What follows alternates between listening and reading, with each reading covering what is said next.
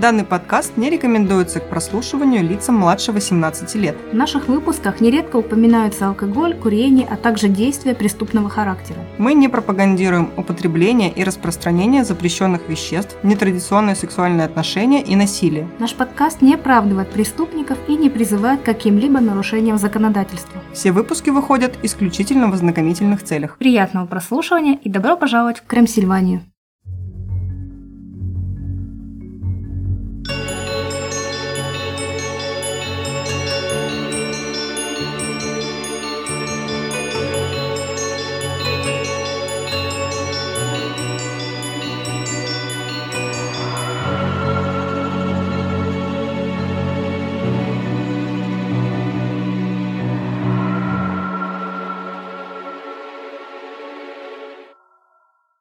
Привет, друзья! С вами Оля. И Юля. А это подкаст «Крым Сильвания», где мы рассказываем истории настоящих и вымышленных преступлений, а легенды сплетаются с реальностью. Сегодня нам с вами предстоит хорошенько поработать. Да-да, друзья.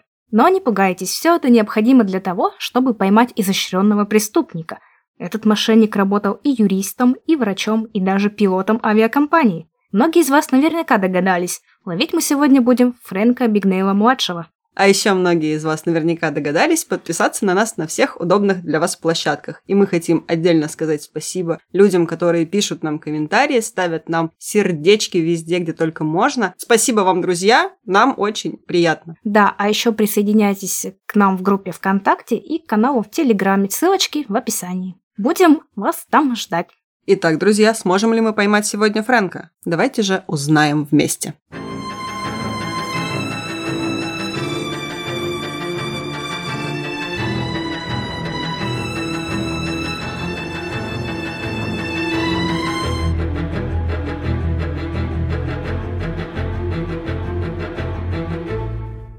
Зеркало моего номера в парижском отеле «Виндзор» отражало мой излюбленный образ – симпатичного молодого пилота престижной авиакомпании с открытым и честным лицом, широкоплечего и чрезвычайно стильного. Удовлетворившись своим обликом, я подхватил сумку, покинул номер и через пару минут уже стоял перед стойкой консьержа. Доброе утро, капитан. Шевроны на моем кителе говорили, что я всего лишь первый офицер, поэтому в лучшем случае второй пилот, но таковы уж французы – переоценивают все на свете, кроме своих женщин, вина и искусства. Подписав счет отеля, который она пододвинула мне через стойку, я намылился прочь, но тут же, спохватившись, снова обернулся к ней, вынимая из внутреннего кармана кителя чек на зарплату. «Ах да, не могли бы вы обналичить его? Ваша парижская ночная жизнь совсем меня разорила, а домой я поводу только через неделю». Взяв чек Pan American, она взглянула на цифру. Конечно, можем, капитан, но на такую большую сумму мне сначала нужно получить одобрение менеджера. Она на минуту зашла в кабинет позади стойки и, появившись оттуда с приятной улыбкой, протянула мне чек для подписи. Как я понимаю, вам нужны американские доллары? И, не дожидаясь ответа, отчитала 786 долларов 73 цента. Две купюры по 50 долларов и отодвинул обратно. Буду искренне признателен, если вы уладите дело с нужными людьми, раз уж я был настолько безалаберным. Конечно, капитан. Вы очень добры. Мягкой посадки. Пожалуйста, останавливайтесь у нас снова. Однажды во время Второй мировой войны в алжирском городе Аране 28-летний солдат Фрэнк повстречал 15-летнюю красавицу по имени Палет. Фрэнк так был ею очарован, что сразу женился на ней. После демобилизации Фрэнка пара переехала в Бронксвилл, штат Нью-Йорк, где у них родилось четверо детей. Третьего ребенка, который родился в 1948 году, назвали в честь отца – Фрэнк Абигнейл младший. Жизнь читы Абигнейл в Бронксе была вполне неплоха. Отец занимался политикой и владел канцелярским магазином, который приносил хороший доход. Мать – примерная домохозяйка. Семья жила в просторном доме, ни в чем не нуждалась, а детей баловали и не отказывали им ни в чем. Снаружи это была идеальная семья, но изнутри все было не так гладко. Однажды Фрэнк-старший возвращается с затянувшейся рыбалки и обнаруживает, что в доме пусто, как на необитаемом острове. Это «Где моя жена? Где мой сын? Где я?» Миссис Абигнейл собрала свои вещи, детей и переехала с тремя сыновьями и дочкой в съемные апартаменты. Детям она объяснила, что они с папой просто не сошлись характерами. Фрэнк-старший был шокирован этим поступком и отчаянно пытался вернуть свою палет, прибегая к помощи сына Фрэнка-младшего. «Поговори с ней, сынок. Объясни, что я ее люблю. Объясни, что нам будет лучше жить всем вместе. Объясни, что тебе будет лучше, если она вернется домой, что будет лучше всем детям. Но кампания по возврату мамы не удалась, и когда Фрэнку-младшему исполнилось 14, развод был официально оформлен. Отец впал в отчаяние. Нужно отдать ему должное, если уж он полюбил женщину, то полюбил ее навсегда. Он пытался завоевать ее благосклонность до самой смерти, постигшей его в 1974 году. После развода родителей Фрэнк-младший остается жить с отцом. Так как папа часто общался с политиками и брал сына с собой, Фрэнк проводил много времени в разных клубах и ресторанах. Проведя при отце полгода, я набрался уличных премудростей и нахватался жаргона, хотя папа подумывал совсем не о таком образовании для меня, но в пивных другого не получишь. Справедливо. 15 лет Фрэнк был полностью физически развит, и когда они с компанией друзей устраивали хулиганские выходки, то им все сходило с рук. Окружающие просто думали, что Фрэнк – учитель, пасущий подростков, или старший брат, присматривающий за малолетками. Знаешь, там малолетки грабят магазин, там что-то воруют, убивают посуд гусей, и они смотрят на Фрэнка, и он просто стоит рядом такой, знаешь, покуривает, а, все нормально. Старший брат присмотрит, все в порядке, ничего страшного. В этом же возрасте Абигнея-младший понимает, что все без исключения восторгаются изысканной жизнью, а у него даже тогда не было запрещенной социальной сети с картинками. Он считал, что едва ли не к любому проступку, греху или преступлению относятся более снисходительно, если таковое совершено стильно, и очень расстраивался, что в его жизни нет стиля и шика. Что ж, вскоре отец это исправил, купив Фрэнку подержанный форт, который превратился в приманку для девушек. Угу. Сейчас попробую приманить кого-нибудь на поддержанный флаг. Что за развалюха? Пошел в жопу. Это ретро. Если кто-то и виноват в моих грядущих нечестивых поступках, то этот самый Форд. Автомобиль лишил девственности мою совесть. Он познакомил меня с девушками, и прийти в себя я не мог целых шесть лет. Шесть восхитительных лет.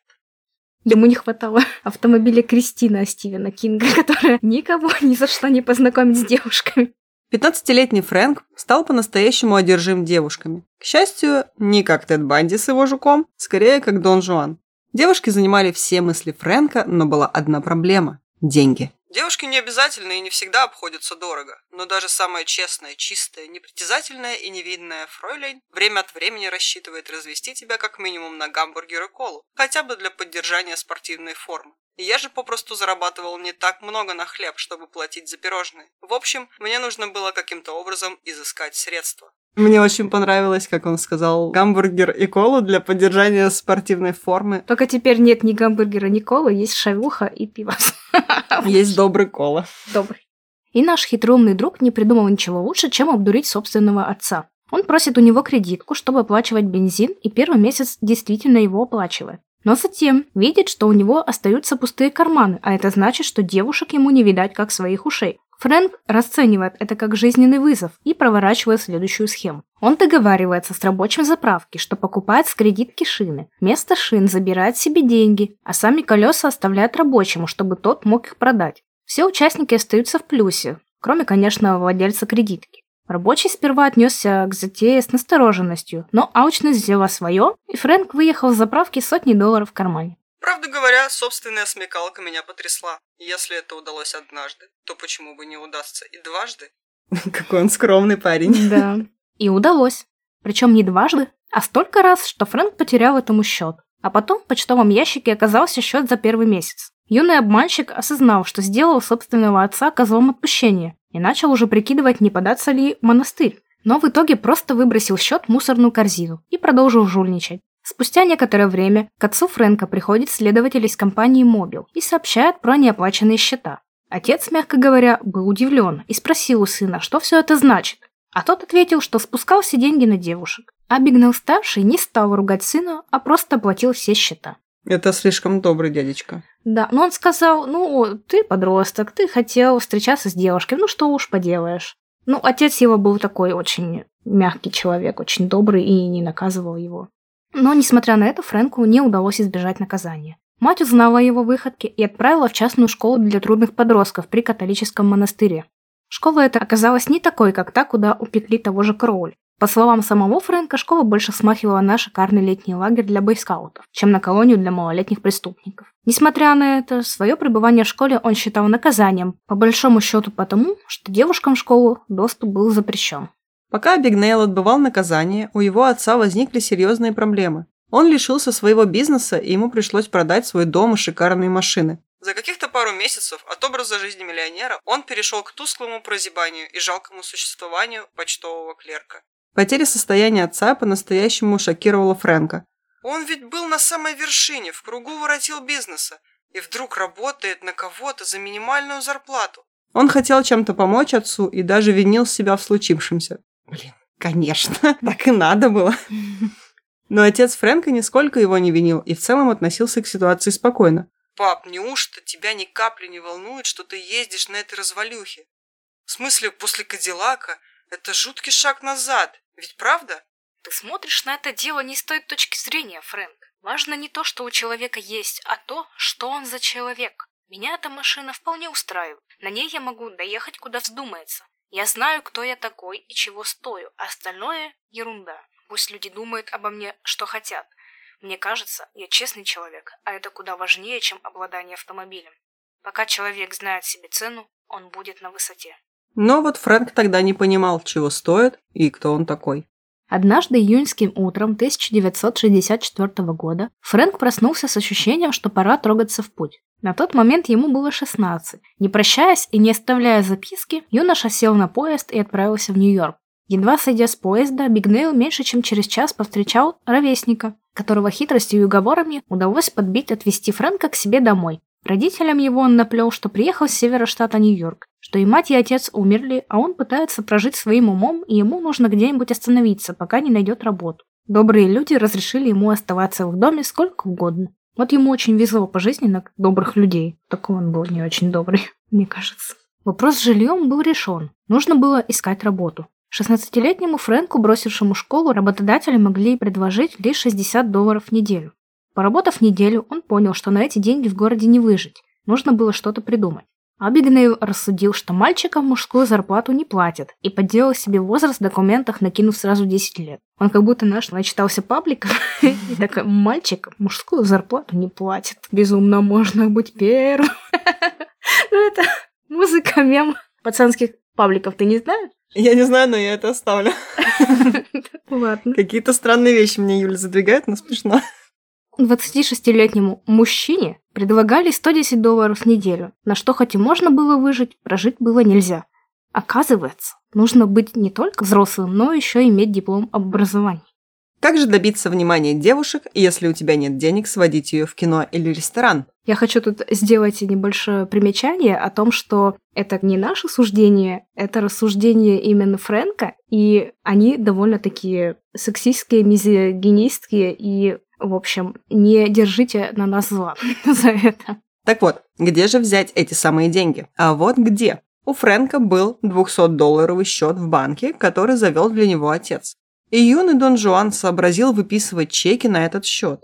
Поначалу он даже оплачивал их, но потом узнал, что чеки можно обналичить в отелях, супермаркетах и прочих торговых предприятиях при условии, что сумма небольшая, и ты предоставляешь удостоверение личности. Схема с чеками так хорошо заходила, что Фрэнк бросает работу и живет только за счет обналичивания чеков. Счет его был давно израсходован, но никто при выдаче наличных не проверял, действительны ли чеки. Абигнейл утешал себя тем, что отец позаботится о покрытии перерасхода и тем, что если его поймают, наказание будет не слишком суровым, ведь он всего лишь подросток. Очень удобно.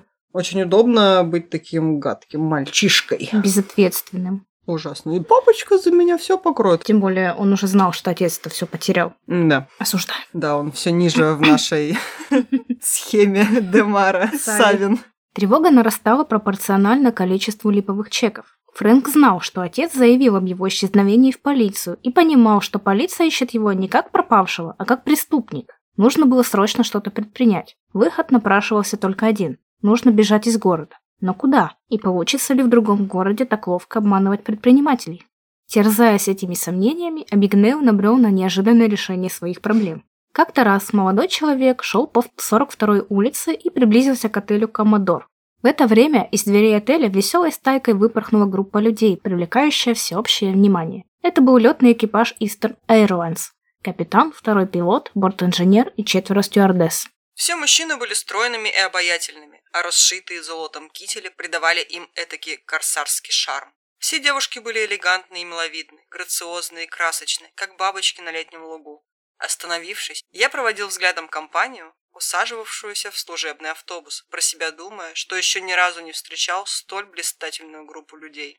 И тут Фрэнка осенило. Что если стать пилотом? Как просто. Летчиками восхищаются, их уважают. Эти люди заслуживают доверия, располагают средствами. К тому же никто и не предполагает, что пилот живет по соседству или раздает фиктивные чеки. Конечно, поступать в летное училище и годы тренироваться в его планы не входило. Нужно было быстрое решение. Поломав голову над планом всю ночь, на следующее утро Абигнейл позвонил в отдел снабжения компании Pan American. Сотруднику отдела он представился вторым пилотом Робертом Блэком и сообщил, что кто-то украл его форму. Сотрудник радостно направил мистера Блэка в компанию Well Built Uniform и сказал, что там о нем позаботятся. Спустя час Абигнейл был уже в вестибюле указанной компании, где портной выдал ему подходящую по размеру форму. Счет за форму он выставил непосредственно самой авиакомпании, что спасло нашего героя от разоблачения. Затем Фрэнк узнает у сотрудницы Панам, где находится складской отдел, и направляется туда, чтобы получить фирменные эмблемы компании. Пройдя в форме пилота в недра ангара 14, где сновали туда-сюда сотрудники авиакомпании разного толка, он получает заветные крылышки и кокарду. Немного задержавшись в ангаре, чтобы подсмотреть, как выглядят удостоверения пилотов, молодой человек возвращается домой. Ему необходима была информация. Я часами просиживал в читальных залах и рылся в книжных магазинах, изучая все, что мог отыскать о летчиках, полетах и авиакомпаниях. Особенно ценным оказался попавший мне в руки крохотный томик Мемуары летчика-ветерана Pan American с десятками фотографий, обильно сдобренной авиационной терминологией. Лишь позже я узнал, что лексикон этого пилота несколько устарел. Кроме того, нужны были знания, которые нельзя почерпнуть из книг и журналов и Фрэнк снова выходит на связь с Панам, он звонит и, представившись репортером школьной газеты, просит поговорить с кем-то из летчиков. Его соединили с капитаном, и тот ответил на все интересующие Фрэнка вопросы. Следующим пунктом в списке «Как стать пилотом» было удостоверение. Для этого Абигнейл идет в фирму, которая делает различные документы. Сообщив менеджеру, что он представляет компанию Carib Air из Пуэрто-Рико и хочет сделать для компании большой заказ ламинированных удостоверений, хитрый авантюрист просит образец удостоверения пилота, чтобы показать начальству. Менеджер любезно соглашается и делает документ с заполненными данными и фотографией Фрэнка. Все было отлично, за исключением одного. На удостоверении не было эмблемы Панам.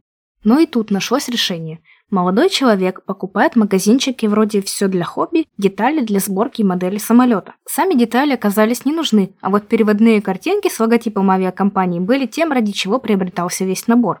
Высохнув, четкие переводные картинки выглядели так, будто отпечатаны на удостоверении. Мне очень понравился этот момент в фильме «Поймай меня, если сможешь», когда показывают Ди Каприо. Там такая целая ванна этих самолетиков, и у него все, все, все. А, ну это было, когда уже чеки были. Ну да. Ну, неважно. В общем, много самолетиков и молодой Ди Каприо. Прекрасно. Да, там были хотя бы самолетики, а не то, что было, например, у Джеффри Даммера в ванной. Но и это еще не все. Нужна была лицензия пилота. Казалось, единственное решение – летные курсы. Но Фрэнк, ища легкие пути, не искал легких путей. В одной из книг он увидел объявление, что любую лицензию можно выгравировать на серебряной пластине, что-то вроде сувенира. Конечно, предприимчивый юноша тут же позвонил в эту фирму и заказал такую пластину со своими данными. Когда она была готова, он отправился с ней в типографию и попросил сделать уменьшенную бумажную копию. Якобы забыл оригинал лицензии дома в Лос-Анджелесе. Здесь все прошло гладко. Фрэнк Абигнейл был готов отправиться в полет. Но наш герой не спешил этого делать. Последующие дни он проводил в телефонных беседах с пресс-службами авиакомпаний и в аэропорте Лагуартия, чтобы выучить летный жаргон. Иначе коллеги разоблачат его в первом же разговоре. Особым успехом пользовались уроки со стюардессами. Редко встретишь такого молодого пилота, так что девушки не возражали против того, чтобы поболтать в приватной обстановке. Тут же в аэропорту Фрэнк открыл для себя, что может обналичить чеки в билетных кассах, Пилотам оказывали такую любезность, даже не требуя документы. Производство фальшивых чеков взлетело до небес. Разудоренный успехом, расхрабрившись из-за легкости, с которой выдавал себя за пилота, я наконец решил, что окончательно готов к операции «Транзит». Абигнейл отправляется в Майами транзитным рейсом компании «Истерн». Ему дают посадочный талон на откидное место, и он свободно проходит в кабину пилотов. Полет проходит хорошо, несмотря на расспросы коллег о стаже и образовании. Фрэнк был к этому готов. Были и забавные моменты. В какой-то момент второй пилот, следивший за радиопереговорами, протянул мне наушники, спросив, не хочу ли я послушать. Но я отказался со словами, что предпочел бы рок, и это вызвало дружный взрыв смеха. Я закатываю глаза. Ну, забавная ситуация. Еще забавно в фильме показали, где он не знал, Где как найти да, сиденье. И на самом деле так и было. Когда он пришел, там вообще он такой смотрит, ничего нет в кабине, и потом пилот такой, а извини, закрывает дверь в кабину и нажимает на рычаг, и сиденье выезжает. И Фрэнк такой, фух, слава богу, не опозорился. Прям как в фильме. Прям как в фильме. Вообще, мы советуем Да, посмотреть конечно. фильм «Поймай меня, если сможешь». Он, конечно, там местами расходится с оригинальной историей, но снят замечательно, очень Да. классно. По словам самого Бигнейла, он на 80% сходится с реальностью. По ходу рассказа мы будем узнавать, где он сходится, в чем он расходится. Вот, мы прокомментируем это. Или нет. Или нет. Так начались преступления Бигнейла в роли пилота. Модус операнди его был такой. Транзитным рейсом он летит в любой город, там останавливается в гостинице, которая размещает экипаж, и обналичивает там чек на сумму не более 100 долларов. А далее выселяется из гостиницы и все по новой. В гостинице же спустя несколько дней приходит ответ от банка, что для оплаты чека недостаточно средств. Чековые операции составляют большую часть бизнеса авиакомпаний и гостиниц, и большинство чеков, возвращаемых им из-за перерасхода средств на счете, отнюдь не попыткой мошенничества. Обычно это лишь следствие прискорбной небрежности со стороны владельца счета. В большинстве случаев таких людей отыскивают, и они сами оплачивают свои чеки. Выданные Фрэнком чеки чаще всего сначала накапливали, а потом предпринимали попытки найти его через Пан-Ам. В других случаях пострадавшие предприятия просто списывали расходы, не утруждаясь розыском и обращением в полицию. Те же, кто все-таки утруждался, обычно передавали дело местной полиции, что еще более поощряло мой спортивный азарт и было мне на руку. Очень немногие департаменты полиции, а скорее всего не один из них, располагали адекватно укомплектованными подразделениями по борьбе с финансовыми преступлениями, даже в столичных городах. Махинации с чеками – одно из самых распространенных преступлений, а профессиональные макулатурщики – коварнейшие и умнейшие из преступников, поймать которых на горячем труднее всего. А еще существуют приоритеты. Скажем, команда детективов разрабатывает операцию по поводу поддельных чеков на зарплату, разоряющих местных торговцев на 10 тысяч в неделю. Очевидно, дело рук целой банды. Сверх того, у них лежит заявление ювелира из-за мошенника с ничего не стоящим чеком, лишившегося перстня стоимостью 3000. И еще заявление от банкира, чей банк выдал 7500 долларов по поддельному чеку. Да плюс пара-тройка десятков дел местных фальсификаторов. И тут им поступает заявление управляющего мотелем, потерявшего 100 зеленых из-за кидалы, разыгрывающего из себя пилота гражданской авиации. А преступление совершено две недели назад. Я мог действовать свободно и бесстыдно. Абигнейл серьезно подходил к делу. На протяжении своей летной карьеры он вел дневник, где подробно записывал выражения, технические сведения, разнообразные данные, имена, даты, места, телефонные номера, мысли и прочую информацию, которую считал необходимой или потенциально полезной. Для серьезного мошенника мелочи играют огромную роль. Также Фрэнк хорошо понимал, что за ним охотятся, но не знал, насколько близко к нему подобрались преследователи. Случай узнать вскоре представился. Как-то раз, действуя по уже отточенной схеме, Абигнейл сел на транзитный рейс Новый Орлеан, Майами. Все начиналось как обычно. Приветствие пилотов, чашечка кофе, принесенная стюардессой. Как вдруг началось нечто странное. Пилоты, выслушав сообщение от радиовышки, тревожно переглянулись. Затем капитан повернулся к Фрэнку. Юля повернулась ко мне, как будто я Фрэнк. «Удостоверение по нам у вас с собой?» Э, ага. National Рес 106 вызывает вышку. Э, да, удостоверение у меня. Пан М. Выглядит нормально. Личный номер 35099. Угу. А, ага. М, секундочку. Лицензия FAA при вас? Да, конечно. Ага. Лицензия FAA номер 073-66-805. Да, многомоторная. Экзамен на турбовинтовых. По-моему, в полном порядке. Не вижу в ней ничего ненормального. А, да, 6 футов, шатен, глаза карие. Ладно, все правильно. Уж не знаю, к чему этот сыр-бор. Та-та-та. Полет до Майами прошел нормально. Фрэнка больше ни о чем не спрашивали, но он все равно сидел как на углях. И не зря. Не успел самолет зайти на посадку, как зловещие разговоры с радиовышкой возобновились. Капитан вышел из кабины, что случалось только в экстренных ситуациях, и стал тихо переговариваться о чем-то со старшей стюардессой. Когда лайнер сел, двери кабины открылись и впустили двух помощников шерифа. «Кто здесь Фрэнк Уильямс?» «Я Фрэнк Уильямс». «Мистер Уильямс, не будете ли вы добры пройти с нами?» «Разумеется, но не объясните ли заодно, в чем дело?» «Просто следуйте за мной, пожалуйста».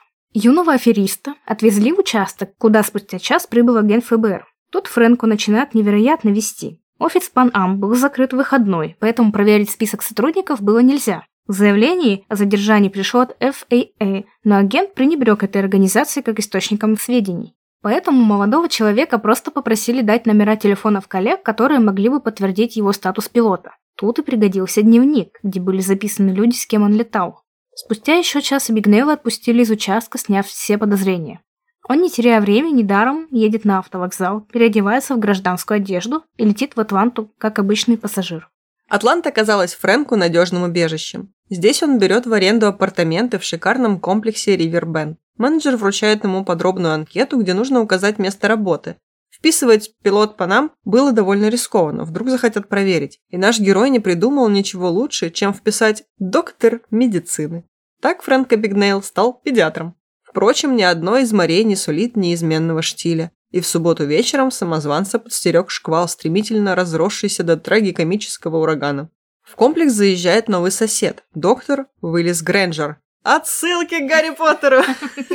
Нас просили сделать их, и вот, пожалуйста, папа Гермионы на месте. Главврач Института педиатрии Смитерса и больницы в Мариэте. И в первый же вечер мистер Грэнджер решает познакомиться с коллегой. Везучий Фрэнк смог выкрутиться и ответить на все вопросы по истории магии. Но не только. Еще он отвечал на вопросы о своей практике. И мистер Грэнджер пригласил Фрэнка на ланч в новую больницу, где сам работал. Абигнейл кисло согласился и впал в уныние. Грэнджер явно создавал угрозу его мирному пребыванию в тихом омуте. На тот момент аферист был в бегах уже два года, и ему очень хотелось найти себе пристанище, такое как Ривербенд. Избегать своего опасного соседа было невозможно. Доктор Грейнджер был тусовочным и обаятельным человеком. Ох уж эти Грейнджеры. Черт его могла. Он всегда старался перекинуться с Фрэнком парой слов, причем любил болтать о самых разных вещах. И Фрэнк сам стал стремиться к его обществу. А чтобы не спалиться, проводил много времени за книгами по медицине и вскоре обладал обширными, хотя и неглубокими познаниями в медицине, вполне достаточными, чтобы поддержать любой небрежный разговор о педиатрии. В итоге Абигнейл уже свободно стал захаживать в больницу. Объектами его интереса была молодая медсестра и старая библиотека с научными трудами по педиатрии. Я тут э, хочу рассказать немножко про вот эту медсестру. Она, Бренда Стронг, была в фильме, ее играла Эми Адамс, и она была и в жизни. Но в жизни она была не такая, как э, в фильме. Это была 30-летняя шикарная брюнетка. И они там, конечно, тоже мутили с этим Абигнейлом. Вот, и он такой говорит, о, да, мне нравятся женщины постарше. Вот, то есть она совсем не была такая юная с брекетами, вот, а была такая, хотела сказать, видавшая виды, но ей было всего 30. Привет. А, привет! Она... Привет! Ну, привет! Что, тебе будет неловко до самого конца выпуска, и потом еще три дня? Пока мне не исполнится 30, мне будет неловко. А потом я уже буду видавшая знаешь, если ты будешь так про меня говорить, ты будешь видавшая виды и пораньше. В общем, эта медсестра была э, горячая женщина, и у них были отношения с Фрэнком на протяжении его работы в больнице. Но они не дошли до свадьбы, у них просто как бы были шуры-муры. А то, что показали в фильме, то, что они хотели пожениться... О нет, это спойлер для фильма. О боже мой. ну уж простите. Вот, это было с другой девушкой уже. То есть, да, там действительно было так, что он рассказал той другой девушке, в общем, немножко сделаем отступление. Он встречался с девушкой, и она была католичка и девственница. И сказала, до свадьбы? Не-не, Потом они какое-то время простречались и поехали к родителям вот этой девушки, познакомились. И там она такая, ну ладно, до свадьбы можно. Потом Фрэнк такой извинялся, говорит, ну я не хотел. Она такая, я сама хотела, а мы с тобой просто поженимся. И они просто его не спрашивали, начали обсуждать через месяц свадьбу. А Фрэнк такой, ну блин, я же как бы не тот, за кого себя выдаю. И решил в какой-то момент рассказать, кто он такой. Вот, рассказывает, Говорит, мне вообще-то не 26, а мне 19. И она была в шоке. И поехала домой. Он говорит, ну поезжай, я там за тобой потом приеду, и мы там поговорим. Приехала она домой, и он подъезжал к дому, но не с главной улицы, а там за дворков каких-то. И смотрит, и там стоят копы уже. То есть она его сдала. В фильме это показано с одной девушкой, а в жизни это было две разных. Просто вот драматургия не вмещается. Слишком много девушек Фрэнка в один фильм. Ну да, и в фильме немножко это по-другому показано, как она его сдала. Прям предательство такое. Да, ну, в общем, в итоге он такой сначала расстроился, убежал, а потом, ах, какое облегчение, не надо жениться. Слава да, Богу. ведь мне всего 19, да. а я еще не потаскана жизнью. Так вот, Фрэнк заслужил уважение врачей больницы частыми визитами в библиотеку и стал намного увереннее чувствовать себя в роли доктора. В один прекрасный день Фрэнка приглашает к себе в кабинет администратор больницы и просит на 10 дней подменить уехавшего врача, так как другой замены нет, докторов в Атланте катастрофически не хватает. Фрэнк сперва отказывается, обосновывая тем, что не имеет разрешения на лечение в этом штате. Но когда слышит, что лечить и не нужно, нужно просто находиться в больнице, соглашается. Хотела сделать примечание о том, что как раз таки, если сравнивать с фильмом, то в фильме показывают, что он вот приходит в больницу, разговаривает с этой медсестрой и такой «М, «Я доктор». Вот просто с ничего, просто решил стать доктором. А тут хотя бы какое-то объяснение дается. Ну, почему да. он так сделал. Ну да, фильм же все не впихнуть, поэтому mm. что-то они несколько утрировали. Но благодаря нашему выпуску вы будете знать, что было на самом деле. Да. Пройдя собеседование с комиссией из пяти врачей этой больницы, главой комиссии был, конечно, Грейнджер. Ну кто же еще? Действительно. Наш друг получает постановление, разрешающее вести медицинскую практику сроком на год. Собеседование было фарсом, никаких серьезных вопросов о медицинских познаниях не задавали, только где учился и проходил практику.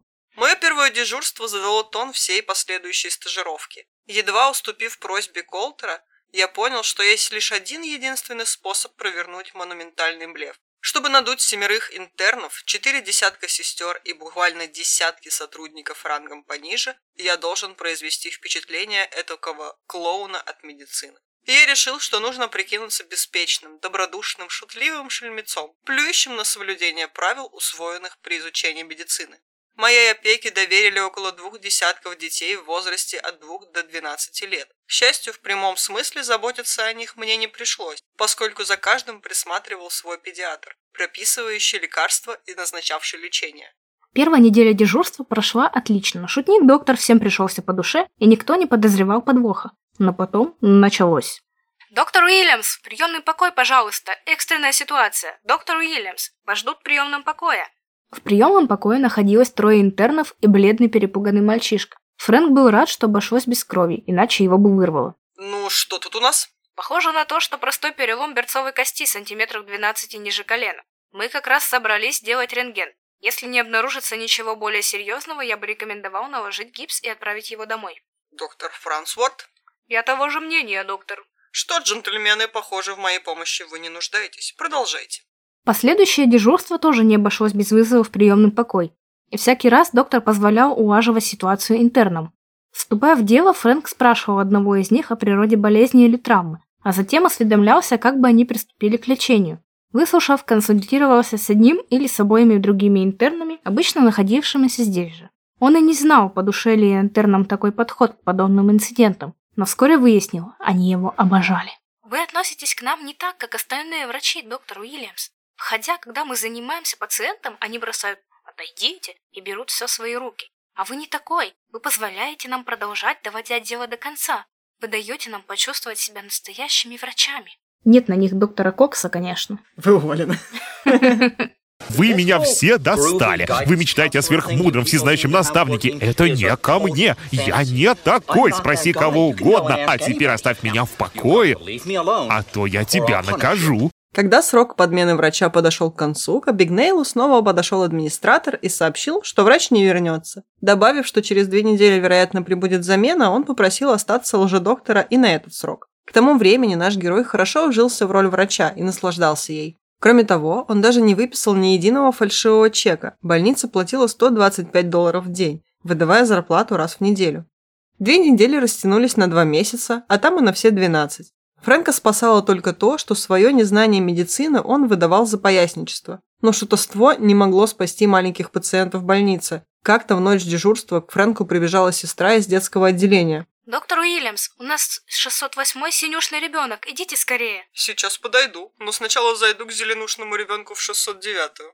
Сестра была новенькая, лишь месяц назад из медицинского колледжа, и пострадавшая от одного из моих розыгрышей. В первое ее дежурство я велел ей принести в детское отделение ведро пара, чтобы простерилизовать помещение, и она поспешно ринулась в бойлерную, куда направил ее услужливый интерн. Как ни странно, за 11 месяцев в роли доктора я ни разу не слышал выражения «синюшный ребенок» и подумал, что она просто решила отплатить мне той же монетой. Полистав свой медицинский словарь, Абигнейл обнаружил, что синюха или цианоз – это нехватка кислорода в крови, обычно из-за врожденного порока сердца. Прибежав в палату, он обнаружил, что один из интернов уже устанавливал над постелью ребенка кислородную палатку. Этот инцидент потряс самозванного врача до глубины души, и он решил подать в отставку.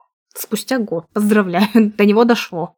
Через неделю после прекращения отношений с больницей истекал и договор аренды апартаментов, и Фрэнк решил покинуть Атланту. Особых причин для отъезда не было. Во всяком случае, ничего такого он не чувствовал, но считал, что задерживаться неразумно. И считал верно. Примерно в то же самое время в Вашингтоне, округ Колумбия, инспектору ФБР Шону Арейли приказали бросить все остальные дела, сосредоточившись исключительно на поимке нашего чекового мошенника. И тут на сцену вступает... Том Хэнкс? Том Хэнкс, да. Но вернемся пока к нашим баранам. Абигнейл отправляется в Луизиану, где получает лицензию на адвокатскую практику. Как вы понимаете, тут тоже не обошлось без приключений. В этом штате у Фрэнка была знакомая стюардесса Диана, которой он как-то представился Робертом Конрадом, старшим помощником Пан-Ам. Роберт якобы получил диплом Гарварда по юриспруденции, но выбрал профессию пилота как более высокооплачиваемую. Большинство пилотов перед летной школой заканчивают колледжи, но далеко не все защищают дипломы по аэронавтике. Через несколько дней после приезда Фрэнк отправляется с Дианой на вечеринку, где девушка представляет его своему знакомому Джейсону Уилкоксу. Джейсон как раз работал одним из помощников прокурора штата и предложил Абигнейлу получить лицензию и присоединиться к штату адвокатов генерального прокурора. Тот воодушевленно начал думать, где взять выписку из гарвардского диплома, чтобы подать заявление и примерить на себя новую роль. И вот что он придумал. Для начала написал в Гарвард и попросил в расписании на осень список предметов и рекламный буклет. Уже через пару дней запрошенные материалы опустили в его почтовый ящик. Затем, хитро подведя к интересующей теме, выпросил у Дианы ее выписку из диплома, чтобы взглянуть, и заучил структуру вкладыша наизусть. Далее сообразительный жулик отправился за покупками в магазины художественных принадлежностей и канцтоваров где купил гербовую бумагу с водяными знаками стандартного формата, чертежные принадлежности, шрифты для высокой печати нескольких начертаний и разного кегля, карандаши и ресфедеры, нож, клей, линейки, золотые печати и штамп нотариуса. Начал я с того, что просто вырезал логотип Гарвардского юридического факультета, наклеив его в верхней части гербовой бумаги. Затем пристроил под названием факультета его герб, тоже выкроенный из каталога. Писал свое имя, год окончания, степень и при помощи угольника и тонкого рейсфедера аккуратно разлиновал несколько листов гербовой бумаги. После этого при помощи наборного шрифта тщательно впечатал названия всех курсов, необходимых для получения диплома юриста в Гарварде, факультативы и вымышленные оценки. Средний балл за три года я указал 3,8. Законченный продукт с аппликациями выглядел как черновик со стола технического редактора, но когда я прогнал странички через гектограф из набора «Сделай сам», все вышло просто замечательно. Шалость снова удалась. Несмотря на то, что Уилкокс вел адвокатскую практику 15 лет, а помощником прокурора штата работал уже 9, он сообщил, что встретился с выпускником Гарварда впервые. Следующие три недели Фрэнк изучал право в библиотеке, готовясь к аттестации. Тут удача отвернулась от него, и он провалил экзамен два раза, нет на него Грейнджеров. На третий раз, спустя еще 7 недель подготовки, Абигнейл наконец-то дает экзамен на лицензию адвоката и получает заветный сертификат. Я был вне себя от восторга. Я даже не закончил школу, не видел университета, но все же стал адвокатом с лицензией. И это не в пользу властей этих штатов США различного рода говорит.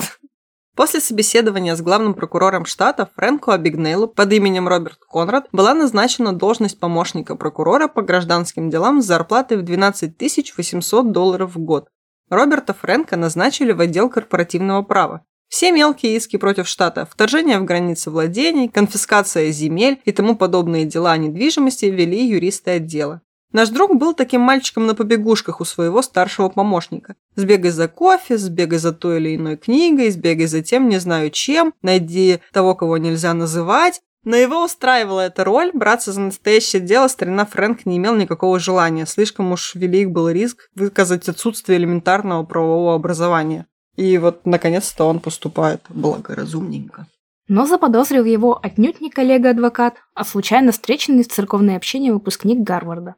После расставания с Дианой, которую перевели в Даллас, самозванец начал встречаться с дочерью чиновника из администрации губернатора. Она была членом методистской церкви, и Абигнел часто заходил с ней в храм и даже подружился с молодым пастором. С Джудом Лоу. Он начал активно участвовать в молодежных программах церкви, работал в нескольких комитетах, занимающихся проектами на благо городских подростков, и вот в таком комитете и оказался настоящий гарвардец, который радостно накинулся на Фрэнка с расспросами о жизни в университете. Конечно, аферист не мог ответить на весь шквал вопросов, которые вдруг на него посыпались.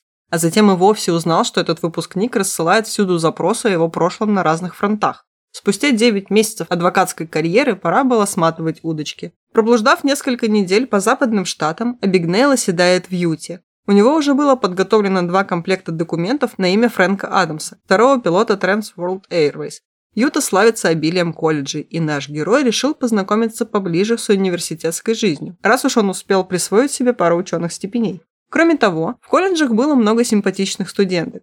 Быть студентом было слишком сложно, так что Фрэнк подался сразу в преподаватели. Получилось это так. В местной газете было объявление о вакансии летнего преподавателя в одном из университетов. Абигнейл звонит по указанному номеру и представляется доктором социологии Колумбийского университета с опытом преподавания. Якобы он работает пилотом, но получил отпуск по медицинским показаниям и сейчас не прочь вернуться на кафедру. Провернув уже знакомые нам махинации с подделкой диплома, Фрэнк начинает читать вводные лекции студентам. Что он там мог читать, спросите вы? Но у доктора по социологии было три недели в запасе до начала летнего семестра. Поэтому он посещал лекции другого профессора, якобы для освежения памяти, и читал по ночам учебники. А сами лекции он просто читал по учебнику, как от него и требовалось. На главу опережал студентов, отмечая места, какие хочет развить. По выходным профессор наслаждался прогулками по городу, обычно в компании молодой симпатичной спутницы. Так что это лето Фрэнк вспоминает в своей автобиографии как одно из лучших в его жизни. Он, наверное, в Хогвартсе мог бы быть вместо Локонса или вместо Трелони. Скорее, вместо Локонса. Я себе представляю просто Леонардо Ди Каприо, такого уже не очень молодого в роли Златопуста. Было бы классно. Кудряшки такие. Какой я классный. И все такие, да, ты классный. Да-да-да, и все, знаешь, ценили бы вторую часть Гарри Поттера гораздо выше. Возможно. Лето закончилось, пора было двигаться дальше. Следующим пунктом назначения оказалась Калифорния, город Эврика. Здесь после двухлетнего перерыва вернулась афера с поддельными чеками и значительно выросла в масштабах. В городе было обилие банков, что прям так и разжигало дух авантюризма. Здесь Фрэнк решает, что ему нужны более крупные суммы. Например, чек на зарплату по нам. Любила на эту компанию, что и говорить. Подделав чек на сумму в 568 долларов, уже известным способом с помощью канцелярских принадлежностей и пишущей машинки, Абигнейл в форме пилота отправляется в банк. Деньги он успешно получает и подтверждает свое подозрение. Для кассиров не так важно, хорошо ли выглядит чек. Куда важнее, хорошо ли выглядит человек, предъявляющий чек к оплате. Таким образом, мошенник обворовал все банки в городе, за исключением, может быть, пары штук. Но один раз допускает оплошность. В одном рыбном ресторанчике к Фрэнку подсаживает сообщительный рыбак, говоря, что сам поймал рыбу, которую тот ест. Слово за слово они находят общую тему – автомобили. И рыбак просит у Абигнейла домашний адрес, чтобы приехать и показать свою ретро-машину. Сейчас мой директор и другой мой директор и все их друзья вошли в чаты со своими «Волгами». Но они нас не слушают, поэтому не вошли. Так, ладно. Надо отметить, что в моменты, когда не было нужды в маскировке, аферист представлялся своим настоящим именем. Так было и в этот раз. Он пишет на одном из чеков, первое, что было под рукой, свое настоящее имя и адрес отца в Нью-Йорке. Но рыбака срочно позвали к телефону, и затем он ушел. Фрэнк же сунул чек обратно в карман и на следующее утро отправился в очередной банк за уловом. Там он по забывчивости обналичивает именно этот чек. Когда же он спустя пару дней случайно вспоминает об инциденте с рыбаком, было уже поздно. Позвонив в банк, Абигнейл узнает, что там уже в курсе, что чек – фальшивка и что служба банка обратилась к ФБР. Фрэнк быстро соображает и едет в банк, представляется агентом ФБР и забирает себе чек. Он успевает покинуть банк всего за 5 минут до прихода настоящего агента. Взявшись за поделку чеков, я понял, что достиг точки, откуда возврата уже нет. Как говорят летчики, point of no return. Я решил сделать мошенничество своей профессией, дающей средства на жизнь, и, избрав неизменный род занятий, поставил себе планку добиться в нем положения мастера высокого искусства аферы. Что интересно, вот он позвонил в банк и такой говорит, я вам там фальшивый чек посунул, вы в курсе? Там был приведен его биография, этот диалог, и он звонит там, он такой, ну, я на ходу что-нибудь придумаю на плиту. Он звонит и такой, я там по поводу чека вот такого-то. И ему сразу кассир говорит, да, да, фальшивый чек, который нам вчера принес один пилот, ах, он гад, сволочь, негодяй, к нам уже едет ФБР по этому поводу. Он такой, а я как раз вот э, по этому поводу, и сейчас там мой агент придет за ним, вы ему там передаете все. И он потом вот как раз приходит в этот банк и говорит, мой босс вам звонил, я вот от него, вот этот я агент, давайте мне чек. И забрал чек. Итак, спустя три года модус операнди Бигнейла был такой. В городе Восточного побережья, например, в Бостоне, открывает счет в государственном банке на 200 долларов, получает 200 персональных чеков. Затем правит номера чеков так, чтобы порядковый номер вместо одного был, к примеру, 3100. То есть это нужно для того, чтобы кассир понял, что ты уже платишь этими чеками давно, постоянный клиент банка, а не новый. И там смотрели как раз-таки на этот порядковый номер в основном и больше ни на чего внимания не обращали. Кроме этого, он меняет код округа с первого Массачусетс на код округа штата на другом конце страны, например, на 11 Техас. Это нужно, чтобы чек как можно дольше путешествовал из банка в банк, что дало бы преступнику фору. То есть, когда пытаются вот, вернуть средства, выписанные по чеку из банка, они отправляют в банк, где был чек получен.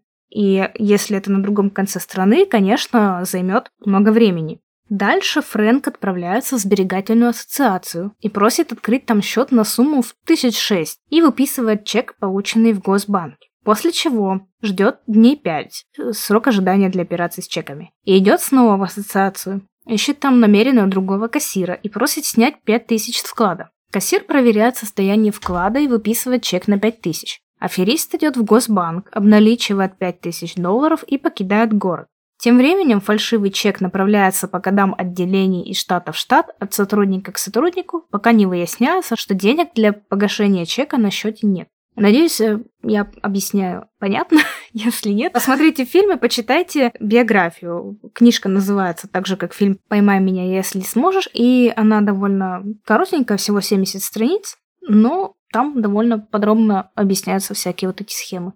Вернемся к Фрэнку. Таким образом, Абигнейл обчистил банки не только в США, но и в Мексике, Англии и Франции. Думаете ли вы, что федералы все это время бездействовали? Вовсе нет. Один раз Фрэнк даже почти попал в их руки. Он сидел в аэропорту Бостона и ждал рейс до Майами, как вдруг двое полицейских задерживают его и отвозят в участок. Они даже знали его настоящее имя. Там Амбигнейла сажают в местную тюрьму якобы за бродяжничество и ждут утреннего прибытия ФБР во главе с Арайли. Помним, что это тот агент, который охотился на Фрэнка и которого играет Том Хэнкс. Ночью к Фрэнку подходит местный делец, который вносит за всех залоги и получает за это плату от освобожденных. Дежурные тюрьмы, не понимая, почему в камере удерживают пилота под таким странным предлогом, соглашаются принять залог и отпускают Абигнейла. Почему они не сообщают собственным коллегам какие-то важные вещи, чтобы не было таких дурацких ситуаций? Ну и вот, он выписывает дельцу чек на 500 долларов и благополучно скрывается. Надо сказать, что он потом оплатил даже ему чек. То есть ему пришли деньги. Как он благородный. Один раз за всю жизнь поступил хорошо, благородный. И, значит, прибывший утром агент О'Райли был просто в бешенстве, потому что дурачки отпустили такого преступника. И хочу сделать примечание про это благородство. Фрэнк был такой позиции, что я обворовываю только корпорации, банки, отели и все такое, никогда не трогаю обычных людей. Вот у него был такой принцип. И он однажды его только нарушил, когда встретился с проституткой. Мы помним эту сцену из фильма, где он тоже вот встречает эту девушку, которая играет э, Дженнифер Гарднер, по-моему, ее так зовут. В общем, он встретил на вечеринке девушку-модель и такой, замучу-ка я с ней. И он не знал, что мутить-то с ней можно только платно. И он так расстроился, он таким себя почувствовал ущемленным, что вот платить женщине за сексы эти все, ну нет, ну что вы. И раскусил ее, что она такая вся алчная, и такой, ну, наверное, я ее могу обмануть. И там вот эту сцену в фильме воспроизвели буквально вот детально, что он такой хотел пойти в отель, там, выписать чек. Она говорит, что да зачем, выпиши на меня, а я тебе дам сдачу. Он такой, прекрасно, так даже лучше. Мне тогда понравилась эта сцена в фильме. И действительно забирает у нее 4 сотни долларов, выписывает на нее липовый чек, и они проводят ночь, он был таков. И потом она заявляет на него в полицию, потому что он, видите ли, украл у нее 4 сотни баксов. Но ведь он действительно украл. Почему ты так пренебрежительно говоришь о том, что типа, ой, вот он якобы украл, так он не якобы, он украл. Ну, ну, как бы да, он украл у нее, и просто она такая говорит, что ой, мне не впервые, что меня там мужчины обманывают и платят за ночь, но тут меня выбесило, что он и мои денежки тоже украл. Ну, мне кажется, тут такое, что они нашли друг друга, типа, жулик на жулике. То есть она там проституцией занимается вот этой вот всей, себя продает, и тут он такой, ах, я Робин Гуд обкраду ее. Осуждаю обоих просто. После этих событий Абигнейл убеждается, что одинокий пилот привлекает ненужное внимание и вызывает подозрения. Нужно было обзавестись экипажем. И раз уж он пилот Пан-Ам, то пусть она и организует ему экипаж. Узнав у телефонистки, в каком учебном заведении в ближайшее время компания будет проводить собеседование со студентами, а она делала это довольно часто, Фрэнк направляется в Аризонский колледж, предварительно украв в ангаре Пан-Ам конверты, брошюры и бланки приема на работу ну, чтобы выглядеть более убедительно. В колледже пилот проводит собеседование с кандидатками и отбирает 8 девушек. Ему причем не нужны были такие наивные девочки, которые там э, летают в облачках, романтизируют профессию. Ему нужны были такие прожженные девицы, которые, когда узнают, кто он такой на самом деле, и что они были втянуты в аферу, выдержат этот удар стойко, там не заплачут, ничего. Позаботился об их ментальном здоровье. Какой молодец. Нет. Всем девушкам он заказывает форму стюардесс за свой счет и назначает сбор в аэропорту Лос-Анджелеса 26 мая. Затем отвозит их в заранее забронированный отель, где раздает всем форму и удостоверение стюардесс, попутно объясняя, что они будут работать на множестве европейских курортов в качестве рекламных представителей компании Pan Am. Якобы студенток набрали в качестве практиканток, и чтобы не отвлекать настоящих стюардесс от работы. То есть они должны были вот летать по этим курортам и там просто фотографироваться в форме. Ну, как он это им объяснил. Чтобы другие сотрудницы компании не выказывали недовольства, что их не взяли, путешествовать они будут в штатском, а форму надевать по указанию пилота, то бишь Фрэнка. Доверчивые девушки были в восторге от перспектив. Вот так наш старина Фрэнк обзавелся собственным экипажем. Новая афера началась с Лондона. Абигнейл с девушками заселялись в отеле, принимающие летный персонал, где он расплачивался поддельными чеками на сумму большую, чем сумма проживания, чтобы была сдача наличными. Девушки нужны были для антуража, чтобы образ пилота был убедительнее. Главной сложностью аферы было ограждение липовых стюардесс от настоящих, ведь сотрудники авиакомпании – те еще любители поболтать. Пробежавшись галопом по Европам и наводнив еще кучу стран самодельными чеками, Абигнейл прощается со своей командой в Копенгагене, посадив их на самолет до Аризоны. Наварил он на этой афере около 300 тысяч долларов. Но единственное, что здесь в его пользу говорит, это то, что, ну, девицы классно провели время. Да, довольно неплохо. Да, ну... и что? Ну, отправил он их, покатал везде за свой счет. Они посмотрели мир, попутешествовали, представили себя там в форме красивыми, классными, крутыми и поехали домой. Ну и, в принципе, последствий каких-то уголовных для них не было. Они же ну, не знали не ничего. Да. После утомительного европейского путешествия нашим героем овладела депрессия. Он осознавал, что все время вынужден бегать от правосудия, что не хотел больше совершать преступления, а лишь хотел осесть в какой-нибудь норе и пожить спокойно. В норе Уизли. Мысленно перебрав все места, где он успел побывать, Фрэнк выбрал город Монпелье во Франции. Это была его тихая гавань.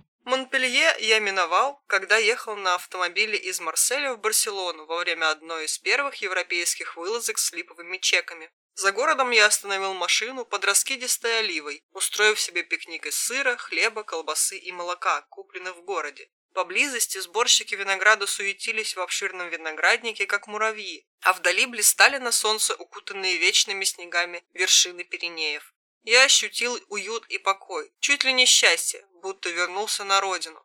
В каком-то смысле так оно и было. Моя мать родом как раз из этого уголка Южной Франции.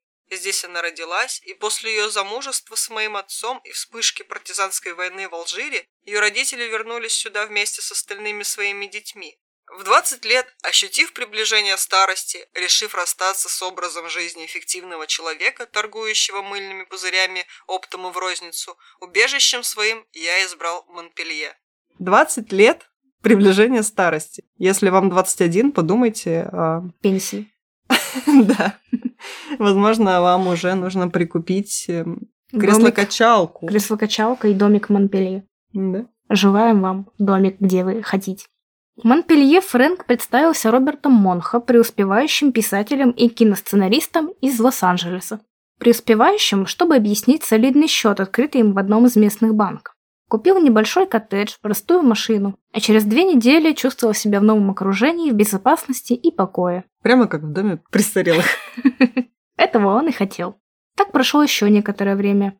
Абигнейл особо ничем не был занят, разъезжал по окрестностям, наведался к родственникам, у него там как раз жили бабушка и дедушка. Сходил на винодельню к своему соседу, в общем, откровенно скучал. Но скука продлилась недолго. Его замели. Произошло это в магазинчике, куда он ездил за продуктами. Откуда ни возьмись, в магазине появилась куча полицейских, и Фрэнк был задержан. В участке он нехотя признался во всем, что ему вменяли, и подписал протокол. Французские полисмены действовали жестко и с преступником не церемонились. Стало известно, и кто же его заложил. Это была стюардесса, с которой он когда-то встречался. Она приехала домой к родителям и случайно увидела Фрэнка в магазине. Девушка записала номер машины и сообщила об этом своему капитану. Тот обратился в полицию. То есть они на тот момент уже знали про то, что он жулик. Менее чем через неделю мошенник уже предстал перед судом. Адвокат понимал, что с таким списком обвинения и таким количеством свидетелей Абигнейлу ни за что не избежать тюрьмы, и просил лишь смягчить приговор, взывая к тому, что подсудимому не было еще и 21 года. Ну, пенсионеров надо щадить, конечно. В результате аферист получил лишь год тюрьмы и, войдя в тюремную камеру, понял, насколько судья был милосерден.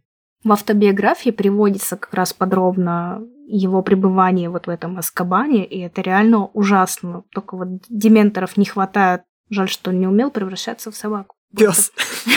Пес. Что это была за камера? Света в камере не было. Фактически не было ничего, кроме ведра. Ни койки, ни туалета, ни умывальника, ни канализации. Ровным счетом ничего. Только ведро. Словом, камера была не камерой, а именно темницей. Неглубоким каменным мешком метров полтора в ширину, полтора в высоту и полтора в длину, с остальными дверью и потолком, и каменными стенами и полом. Охранники раздели Фрэнка внизу, и теперь он оставался совершенно голым в этом темном и холодном склепе. Так он и уснул. Разбудил меня скрежет двери. Я сел, морщась от боли в одеревеневшем от неудобного положения теле. В проеме двери смутно маячил силуэт тюремщика, ставившего что-то на ступеньке моего склепа. Но едва он выпрямился, собираясь закрыть дверь, как я взвился пружиной. «Подождите, подождите! Почему меня держат здесь? Сколько мне еще оставаться тут?» «Пока не отбудешь свой срок», — отрезал он, захлопывая дверь. Слова эти оглушили меня.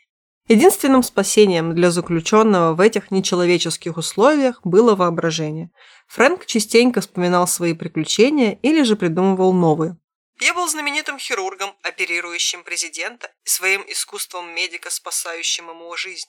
Великим писателем, получившим Нобелевскую премию по литературе. Кинорежиссером, снявшим эпопею, заслужившую Оскара. Горноспасателем, выручающим никудышных альпинистов, застрявших на опасном склоне. Я был жестянщиком, портным, индейским вождем, пекарем, банкиром и искусным вором. Порой я заново проигрывал свои наиболее памятные авантюры. И некоторые наиболее памятные любовные сцены тоже. Ну, чисто Локонс. Вообще. Надо сказать, что там действительно были нечеловеческие условия проживания в этой камере. Он там пять месяцев жил, то есть ни света, ничего, никаких условий. Ведро там у него это никто не выносил, только там пару раз приходил какой-то зэк, это все выносил, мыл пол шлангом, и все. Он дальше там валялся вот и в грязи, в, в грязище, в говнище, вот в этом всем. Полгода, Карл. А потом за ним пришел Том Хэнкс в кино. Ну, это вообще ужасно, ужасно. Спустя полгода Абигнейла забирают из французской тюрьмы и передают в руки шведской полиции, сотрудницы которой приехали за ним во Францию. Самолетом они отправились в Мальмё, Шведские инспекторы обращались с преступником как со старым другом, а не как с заключенным. Говорили с ним, покормили его обедом, купили журналы на английском языке и ужасались условиям содержания в Перпиньяне, ну как раз вот этой французской тюрьме. Для Фрэнка это было удивительно. Если так обращаются с уголовниками, то как с простым народом? Шведская тюрьма также была удивительна. Это была не камера, а целая квартира с окном и даже собственной ванной комнатой. Через месяц состоялся суд. Аферист сначала упирался и отвечал на вопросы следователя уклончиво. А когда она призвала его быть открытым, ведь все обстоятельства и детали дела известны, Фрэнк ответил, что не хочет в тюрьму на 20 лет, поэтому говорить не будет. Это вызвало приступ хохота на заседании, и преступнику пояснили, что ждет его в Швеции максимум год. Этот факт развязал Бигнейлу язык, и он выложил все свои схемы как на духу. Приговорили его к шести месяцам заключения. Отбывать наказание пришлось не в уютной тюрьме гостиницы, а в государственном исправительном учреждении хотя и там комната, которую сложно назвать камерой, лишь немногим уступала предыдущей. Во время срока этого заключения он работал на парашютном заводе и пытался учиться в местном университете, то есть был занят делом, о побеге он не помышлял, он такой, мне после французской тюрьмы вообще нормально, есть чем заняться, и, вот, собственно, он занимался. И к окончанию срока заключения к Фрэнку пришла адвокат и сообщила, что другие страны тоже ждут экстрадиции, чтобы мошенник отбыл наказание в их тюрьме. Первой на очереди была Италия, а тюрьмы там были похуже французских. Абигнейл подавал множество прошений правительству Швеции, но все они были отклонены. И тут парню снова везет на добрых людей. Прямо перед тем утром, когда его должны были передать итальянцам, Фрэнка везут к судье, где тот ему сообщает, что его срочно депортируют в США. Судье было жалко этого юношу, и он устроил так, чтобы в Америке его паспорт аннулировали. То есть он позвонил кому-то своему знакомому, то ли в консульстве, то ли где, и договорился о том, что паспорт Фрэнка недействителен. Вот сколько ему попадается хороших людей на пути, которые там хотя бы как-то пытаются ему помочь, а он, я трясу кулаком. Гражданин без документов нежелателен для Швеции. Мне хотелось обнять и расцеловать его, но вместо этого я затряс ему руку, слезно обещая сделать в будущем что-нибудь стоящее и нарушил это обещание через каких-то 18 часов. И вот таким образом Фрэнка отправляют в США, и он должен был туда полететь вместе с сопровождающими. За 10 минут до захода на посадку Фрэнк направляется в туалет.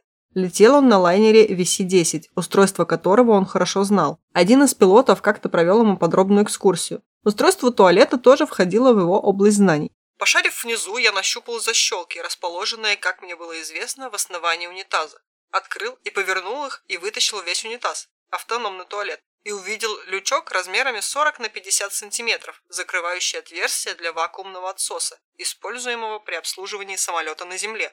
Абигнейл протискивается в этот люк, и когда самолет полностью останавливается, спрыгивает на посадочную полосу и растворяется во тьме. Мое бегство прошло незамеченным, и никто не мог понять, каким образом я улизнул, пока разъяренный Орейли вместе с другими агентами ФБР не обыскал самолет и не наткнулся на извлеченный унитаз. Кстати, да, классная сцена побега у него там самолет mm даже. После побега Фрэнк обчищает свои тайники, чтобы пополнить запас наличных и смотаться в Бразилию, где он не совершал никаких преступлений. Пока что. Ну, он как бы не планировал их совершать, потому что если он их не совершит в Бразилии, она не выдаст его в США. Я думала, знаешь, ты скажешь сейчас, типа, если он совершит их в Бразилии, ему останется только Россия, а туда он не хотел. Но Фрэнк был схвачен канадским полицейским в аэропорту Монреаля и доставлен на границу с Нью-Йорком, после чего отправлен в федеральную тюрьму. Что вы думаете? И оттуда он сбежал. В то время в тюрьмы часто попадали тюремные инспекторы, что-то вроде тайных покупателей, смотрели на условия содержания и все прочее. То есть Фрэнку повезло, потому что это как раз в это время была такая движуха за права человека. Очень много ходило вот этих тюремных инспекторов. Они садились в тюрьму, как обычные заключенные. Охранники не знали о том, кто они такие. И вот смотрели, что там как. Вот и про нашего героя охранники думали, что он подсадная утка. Абигнейл решил это обыграть и благодаря своей давней подруге Джин, которая сыграла в этом немалую роль, сумел выбраться из тюрьмы. Как это происходило? Он болтал с охранниками и какими-то намеками подогревал уверенность в том, что он именно вот этот тайный инспектор. У него была визитка Райли, и он дает эту визитку подруге Джин, которая идет в копировальный центр и копирует много-много этих визиток с номерами телефонов автоматов. Потом она передает это Фрэнку, И он договаривается о том, что вот за мной уже во вторник придут, но мне там звонит мой босс, я действительно тайный покупатель, вы были правы, у вас классная тюрьма, все, мне нравится, молодцы. Охранники такие довольные, ну ладно, типа поговори со своим боссом. Охранники звонят по этому номеру, указанному на визитке, попадают на подругу Джин, то есть она там ждала автоматов, берет трубку, говорит, ой, я секретарь, его сейчас его позову. Они дают Абигнейлу поговорить с этим якобы боссом Райли. И он такой, да, все понял, сейчас, короче, выйду, сейчас я договорюсь, все, сейчас пять минут. И объяснят охранникам, что сейчас приедет вот этот ФБРовец, и ему надо поговорить с ним. Там буквально 10 минут. Выпустите меня на 10 минут, пожалуйста, сейчас все быстренько. И охранники выглядывают в окно, действительно видят, что подъезжает машина указанного цвета. И там сидела вот его подруга, одетая в мужское, там она спрятала волосы, надела шляпу, типа мужик сидит издалека, видно. И Абигнейл просто выходит из тюрьмы, садится в машину и уезжает. Просто. После побега Фрэнк готовился отсидеться в Вашингтоне. Но, увы, его мотель быстро вычислили полицейские. Портье мотеля оказалась бывшая знакомая стюардесса. Него стюардесс знакомых, это просто немерено было. Мне нравится, что у него очень много знакомых стюардесс, которые потом работают вообще кем попало. Почему? Как знать, может, они быстро выходят на пенсию. Эта стюардесса позвонила копам. Что же делать в такой ситуации? Конечно, импровизировать. Аферист надевает плащ и спокойным шагом выходит с черного хода. Однако едва сделал пару шагов, как из-за угла выскочили двое полицейских с пистолетами. «Стоять, мистер, полиция!» «Дэвис, ФБР, Рейли уже здесь?» «Не знаю, сэр. Если да, то он там, с фасадом». «Ладно, тогда держите этот участок под наблюдением, а я пойду выясню, подъехал ли Рейли». В общем, когда Эбигнейл встретился с полицейскими, он их очень мастерски обманул. Они пошли по его указанию все это патрулировать, проверять, а он быстренько свалил. И просто исчез во мраке автостоянки. Ну, по сути, это та сцена из фильма, где он представляется Тому Хэнксу, что он ФБРовец, и да, убегает да. с этой машинкой, мне тоже она нравится. Там вообще, что не сцена, все мне нравится. Несколько недель спустя, после того, как Абигнейл избежал ареста в Вашингтоне, пара нью-йоркских детективов, жевавших хот-доги в припаркованной машине, заметили его проходящим мимо и задержали для опознания. Это, знаешь, как сцена из пятого элемента, когда они там в машине. Ты смотрела? Да. Помнишь, там эти два полицейские такие покупают кучу-кучу Макдака, у них там целая приборная панель, колу они эту держат, там все это вот такое в руках, много-много всего. И Корбан Даллас на такси на своем проезжает, там что-то задевает их машину или что-то вроде того, и у них все расплескивается, они такие, ах ты сволочи, за ним полетели. Так вот, несмотря на попытки отрицать собственную личность, у Абигнейла ничего не получилось, и не прошло двух часов, как его однозначно опознали и передали в руки агентов ФБР. Не прошло месяца, как Абигнейлу предъявили обвинения правительств штатов и федерального правительства в подлоге, распространении фиктивных чеков, мошенничестве, использовании почты для совершения мошенничества, подделке ценных бумаг и тому подобное, выдвинутые всеми 50 штатами. Право представлять дело в суде добивались многие советники-прокуроры, и каждый твердил, что собрал против обвиняемого убедительнейшие улики, которые лягут в основу сокрушительнейшего дела. В апреле 1971 года Фрэнк Абигнейл предстал перед федеральным судьей, признав себя виновным согласно статье 20 Уголовного кодекса США по объединенному делу, охватывавшему все преступления, как известные, так и неизвестные, совершенные Абигнейлом в континентальных Соединенных Штатах в нарушение будь то федеральных законов или законов штатов. Председатель приговорил Абигнейла к 10 годам заключения за каждое из семи обвинений в мошенничестве с отбыванием сроков одновременно, а также к двум годам по одному обвинению в бегстве из-под стражи с отбыванием срока отдельно. То есть ему, получается, дали 12 лет. 12 лет. А могли бы 72. Чем они думали? Отбывать эти 12 лет Абигнейлу предстояло в федеральной исправительной колонии в Санкт-Петербурге, Вирджиния, куда его доставили в том же месяце. Четыре года он отбыл, работая клерком на одном из тюремных производств зарплатой в 20 центов в час. Вскоре после того, по неким неведомым соображениям, постичь которые Абигнейл даже не пытался, его освободили с отбыванием условного срока в техасском городе Хьюстон, велев доложить о прибытии офицеру по надзору в течение 72 часов, а по возможности и найти к тому времени приличную работу. Сперва Фрэнк работал в пиццерии, супермаркете, киномехаником, но потом посчитал, что способен на большее и высказал свои мысли инспектору по надзору. Полагаю, что знаю о механике мошенничества, фабрикации чеков, подделок и тому подобных преступлений едва ли не больше всех. Со времени освобождения из тюрьмы я частенько думал, что если направлю эти знания в правильное русло, то мог бы крупно помочь. К примеру, всякий раз выписывая в магазине чек, я замечаю две-три ошибки клерка или кассира, и пройдоха, фабрикующий чеки, мог бы этими ошибками воспользоваться. Я думаю, что причиной всему простая нехватка опыта, и знаю, что мог бы научить людей, работающих с чеками и аккредитивами, как защитить себя от мошенничества и воровства. Так Фрэнк Абигнейл стал давать лекции банковским служащим, как распознать мошенников. Сегодня он один из наиболее признанных в мире специалистов по подделке и защите документов. Более четверти века он сотрудничал с отделом финансовых преступлений ФБР. Сейчас он преподает в Академии ФБР и Национальной Академии ФБР и ведет программу для агентств защиты правопорядка всех уровней, от региональных до национальных. Будучи основателем корпорации по защите документов от подделки, базирующейся в Вашингтоне, он регулярно читает лекции по всему миру.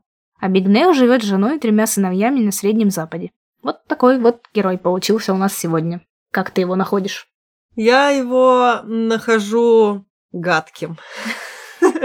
Дело в том, что его история, она такая, ну да, он, конечно, умный и очень везучий человек и очень хитрый.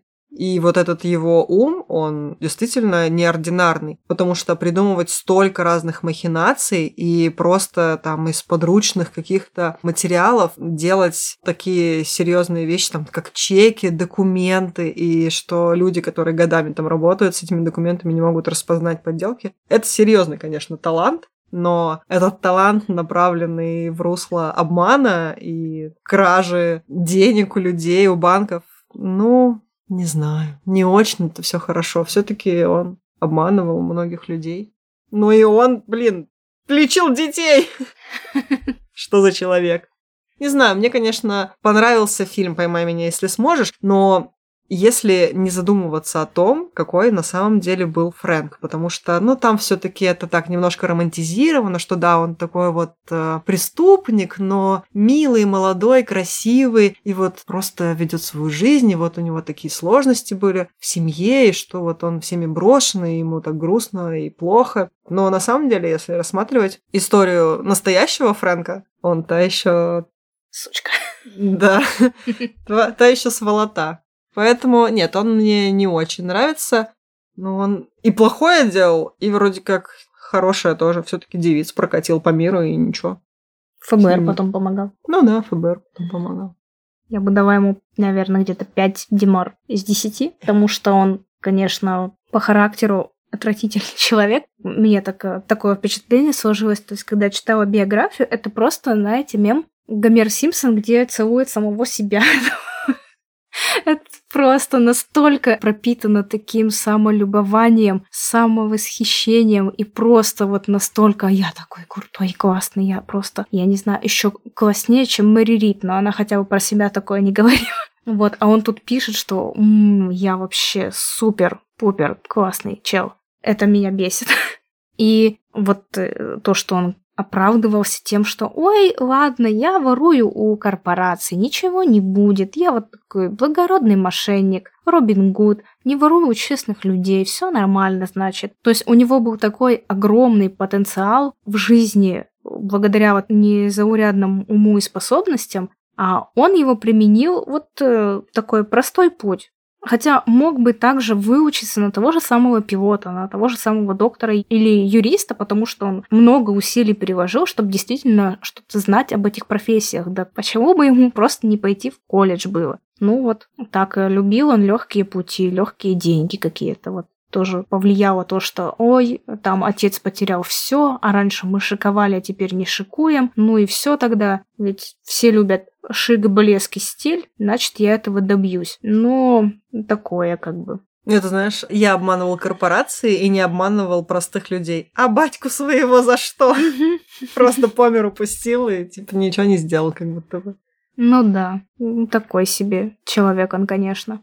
Напишите нам, пожалуйста, что вы думаете про Фрэнка Бигнейла после прослушивания нашей истории. А у нас для вас есть небольшая новость. Сюрприз. Э, сюрприз, да. Двойной сюрприз. Про первый сюрприз расскажу я, про второй Юля. Значит, первый сюрприз состоит в том, что следующий выпуск у нас будет не через две недели, а через неделю, прямо под самый Новый год. Мы вам положим выпуск Под под ёлочку. елочку, да, в подарочек. А мой сюрприз состоит в том, что вот вы сейчас слушали рассказ от ненадежного источника, то есть мы знаем, что От нас. от нас.